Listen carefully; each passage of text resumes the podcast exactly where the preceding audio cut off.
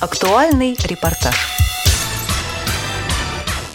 С 29 марта по 1 апреля 2016 года в Нижегородской области прошел Всероссийский обучающий семинар «Технологии доступности», посвященный вопросам создания безбарьерной информационной среды для людей с ограниченным зрением. Семинар был организован Нижегородским областным центром реабилитации инвалидов по зрению «Камерата», партнерстве с Тифлоинформационным центром Нижегородского государственного университета имени Лобачевского и компанией «Элита Групп» в рамках программы повышения эффективности работы некоммерческих организаций по информационному обеспечению инвалидов по зрению при поддержке Министерства экономического развития Российской Федерации. В мероприятии приняли участие около 40 специалистов российских некоммерческих организаций, специализированных библиотек, образовательных и реабилитационных учреждений из 20 регионов России, использующих в своей деятельности различные технологии, благодаря которым незрячие и слабовидящие люди получают необходимую информацию в доступных и удобных формах. На мероприятии была затронута тема практического тифлокомментирования художественных фильмов в России на современном этапе. Начальником отдела по работе с молодежью КСРК ВОЗ Василием Дрожжиным и специалистами проекта ВОЗ-фильм Михаилом Корнеевым и Павлом Обиухом были описаны отдельные этапы подготовки тифлокомментария к художественным и мультипликационным фильмам. Отрадно заметить, что мероприятие совпало с принятием Госдумой законопроекта об обязательном субтитрировании и комментировании фильмов, получающих государственную поддержку. В рамках круглого стола также была затронута тема тифлокомментирования в театрах. Своим опытом с участниками семинара поделилась актриса театра и кино Ирина Безрукова. Дорогие участники семинара, меня зовут Ирина Безрукова. Я рада вас поприветствовать. Естественно, я обращаюсь к вам не как актриса театра и кино, а как тифлокомментатор высшей категории. Я действительно являюсь тифлокомментатором высшей категории, имею специальное образование. Меня попросили сегодня сказать несколько слов, прояснить ситуацию о тифлокомментировании в театрах. Хочу сказать, что к моему разочарованию до нашего театра тифлокомментирование в нашей стране не практиковалось никогда. Наш театр по моей инициативе а, сделал тифлокомментирование к первому спектаклю два с половиной года назад. Первым спектаклем явился спектакль «Пушкин».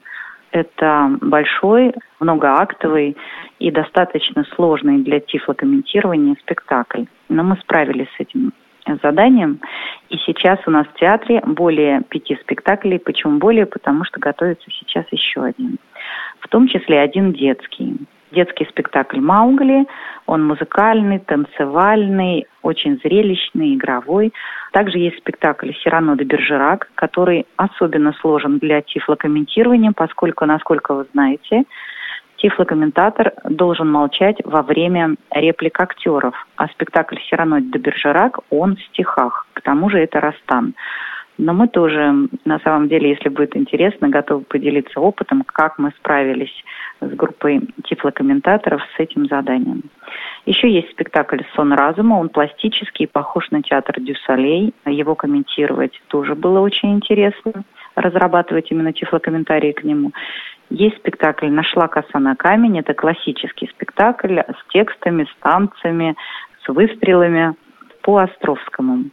Я, насколько знаю, постоянно действующих театров с тифлокомментированием, кроме Московского губернского театра, в котором мы работаем с этим, пока еще на данный момент нет. Были некоторые опыты у нас выезды на гастроли с тифлокомментированием. Я лично комментировала спектакль «Нашла коса на камень» в городе Казань. И также мы выезжали в город Астана, где я сопровождала тифлокомментариями спектакль «Сирано де Бержерак». А, хочу сказать, что когда приходят незрячие люди к нам на спектакли, их бывает где-то от 3 до 35 человек одномоментно, что совершенно замечательно, они находятся среди обычного зрителя в зале, у них небольшой такой наушничек, да, небольшая рация, мои тифлокомментарии совершенно не мешают зрячему зрителю, а незрячий зритель получает с их слов, это не мои слова, более 30% улучшения восприятия спектакля. Это фактически прекрасно, конечно, и мы считаем, что тифлокомментирование, кроме того, что это искусство, это вид искусства, это не просто услуга, это еще и миссия. И мы счастливы тому, что мы занимаемся этим делом. Мы намерены продолжать, мы готовы делиться опытом, мы готовы приезжать на семинары, поскольку мы являемся единственными. У нас небольшая группа, четыре человека, которые постоянно практикуют тифлокомментирование в театре, и мы готовы комментировать это и в своем театре, и помочь другим театрам. Вот в городе Ногинске, Московской области, сделан только один спектакль с тифлокомментированием. И делала это комментатор Ольга Воскресенская из нашей команды. Но это была какая-то такая вот практически разовая акция.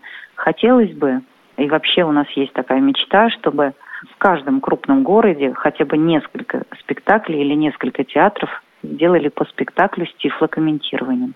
Я желаю успешного семинара вам, и чтобы он прошел не просто ну, насыщенно, приятно, а принес просто грандиозные результаты. А, поскольку услуга тифлокомментирования в театре новая, возникает много вопросов. Какой спектакль, к примеру, снабжен тифлокомментарием? Но это очень просто. У нас в афише эти спектакли отмечены. Точно так же они отмечены на сайте. Можно позвонить в театр и поинтересоваться, а вот какой спектакль снабжен тифлокомментарием потому что комментируем мы только тогда, когда есть незрячий зритель. Но у нас он есть всегда, у нас очень хорошо работают администраторы. И даже если будет один незрячий зритель, тифлокомментатор будет работать. В нашем театре заведено так. Незрячий зритель платит ровно столько за билет, сколько обычный зритель. Дополнительно оплачивать ничего не нужно. Даже бывают такие случаи, когда постоянные зрители нашего поклонники театра заранее выкупают билеты и дарят незрячим людям. Кстати, можно поинтересоваться, и тогда придется купить билет только сопровождающим. К тому же, когда человек придет, он должен просто прийти. Как правило, незрячие люди приходят сопровождающими, или если человек незрячий сам добрался до театра, то он говорит, я хотел бы получить аппаратуру, потому что мне нужно сопровождение, тифлокомментирование. Этого человека отправят специальный администратор подведет э, к звуковику, который выдаст небольшую рацию, наушник и расскажет, как этим пользоваться. Человек одевает наушничек на ухо, включает себе звук, и за 15 минут до начала начинается вводная лекция для незрячего зрителя. Что это за спектакль, как пользоваться рацией, есть ли антракт, и вплоть до поклонов, э, кто кланяется, как зовут актеров – это очень удобно, очень комфортно. И в нашем театре есть еще лифт. На всякий случай, если человек колясочник, есть специальный лифт, на котором поднимут на уровень паортера нашего гостя. Поэтому все очень просто. Приходите, мы всегда рады, потому что мы работаем именно для вас. Впечатлениями от прошедшего семинара и дальнейшими планами делится руководитель Тифлоинформационного центра Нижегородского государственного университета имени Лобачевского, заместитель директора Нижегородского областного центра реабилитации инвалидов по зрению Камерата Марина Рощина. Данное мероприятие является стартовым мероприятием программы повышения эффективности работы НКО по информационному обеспечению инвалидов по зрению.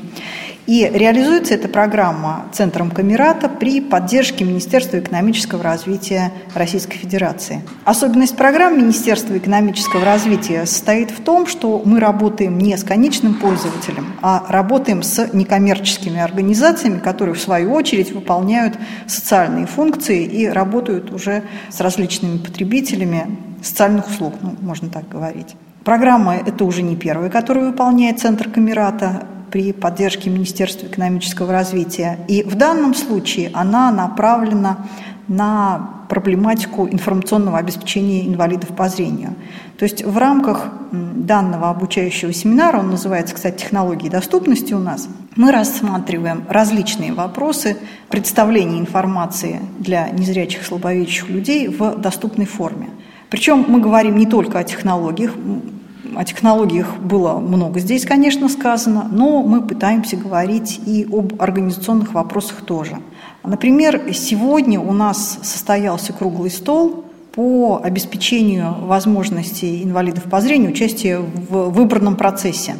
Почему, собственно, вот эта тема возникла? Потому что избирательные комиссии – это один из немногих государственных органов, который очень часто идет навстречу в вопросах обеспечения доступности. Там достаточно серьезные во многих регионах, по нашему опыту и в нашем регионе в частности, большое внимание уделяется работе именно с инвалидами и обеспечению доступа инвалидов к избирательному праву.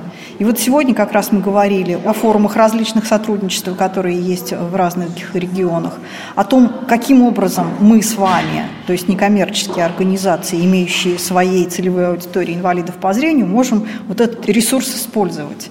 Причем, как выяснилось, многие организации работают с избирательными комиссиями не только в период выборов, когда готовят, например, какие-то информационные материалы шрифтом Брайля. Основная задача вообще в рамках подобных мероприятий – это обмен опытом. Понятно, что за 3-4 дня, которые у нас есть в очной форме, мы не можем подробно осветить все те интересные темы, которые существуют в проблематике информационного обеспечения инвалидов по зрению. Но мы хотя бы их обозначили, мы показали людям, с чем и каким образом можно работать, мы представили какой-то интересный опыт различных регионов, и еще наша практика показывает, что очень часто на таких мероприятиях заключаются какие-то новые партнерские отношения. Люди знакомятся друг с другом и перенимают уже не только технологии какие-то работы, но и начинают работать вместе. Скажите, лично для вас какие наиболее яркие события именно вот в данном форуме? Для меня наиболее такой вот интересной частью э, стало тифлокомментирование. Ну, почему? Потому что, скажем, рельефной печатью текстов и графики я занимаюсь сама. Эта область мне достаточно близкая, мне это интересно, да, но здесь я, что называется, мало что нового узнала и услышала для себя лично. А вот в плане тифлокомментирования для меня лично эта тема была новой. Поэтому это было очень интересно. И еще очень здорово, что наше мероприятие совпало как раз э, с тем временем, когда был принят закон о том, что все фильмы, которые будут при государственной поддержке выпускаться, будут иметь тифлокомментирование. Поделитесь, пожалуйста, дальнейшими планами вашей организации именно в направлении информационной деятельности, может быть, в э, рамках подобных встреч, подобных мероприятий. В рамках нашей программы, кроме вот очного мероприятия, которое мы сегодня завершаем, еще у нас запланирована серия вебинаров, на которых мы также будем рассматривать различные э, вопросы в данной области.